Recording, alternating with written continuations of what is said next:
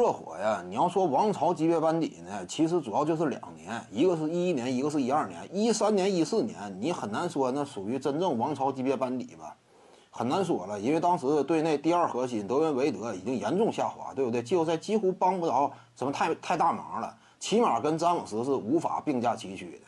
甚至一三年、一四年那会儿的德文韦德呢，就是进攻端来讲啊，比后来骑士队一六年时期的凯瑞欧文。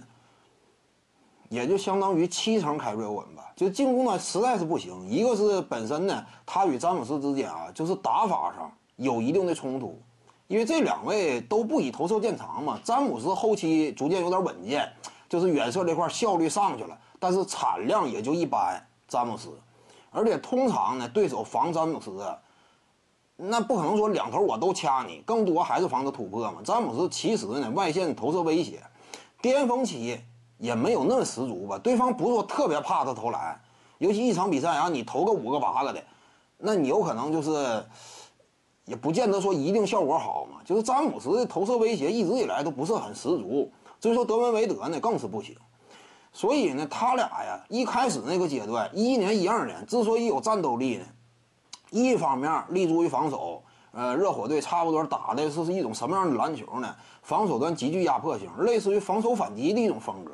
当时热火队呢，就是尽可能的拼速度嘛，防守端呢就是压迫压迫性极强，争取这个反击嘛，下快攻嘛。当时这种打法，一个是防守，再有一个就是进攻。进攻端呢，两人别看说啊，技术风格上有一定的割裂，但好在他俩私交莫逆，就私交确实过硬。那谁也不挑谁，互相之间尽可能磨合，这是其一。再有一点呢，就是巅峰期他俩呀，确实单独拿出来，就甭管说这个技术风格怎么不协调吧，单独拿出来都好使。就是他俩就是一顿单干呢，轮班单干也能行。这是那会儿的嘛，所以呢，就一一年、一二年打出了两年很强的战斗力，但是，一三年、一四年基本就不行了。韦德他一旦说个人的竞技状态随着啊膝盖保养不佳呀，身体机能的衰退呀，他跟詹姆斯之间的搭档就越看越不对劲儿了。那进攻端呢，韦德只要说他个人的单打能力没有那么强了，那就完了。就这这对组合看起来就不是那么回事儿。尤其一三一四年，当时我印象非常深，就是韦德詹姆斯他俩不是同时在场的时候，球队效率最高。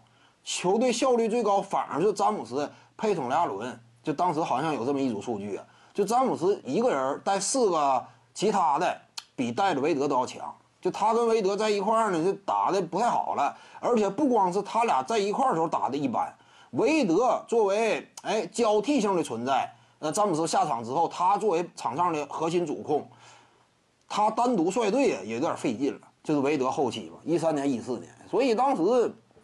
基本上很难称得上什么王朝吧，就韦德呢，工资不低，但是能力已经出现严重衰退。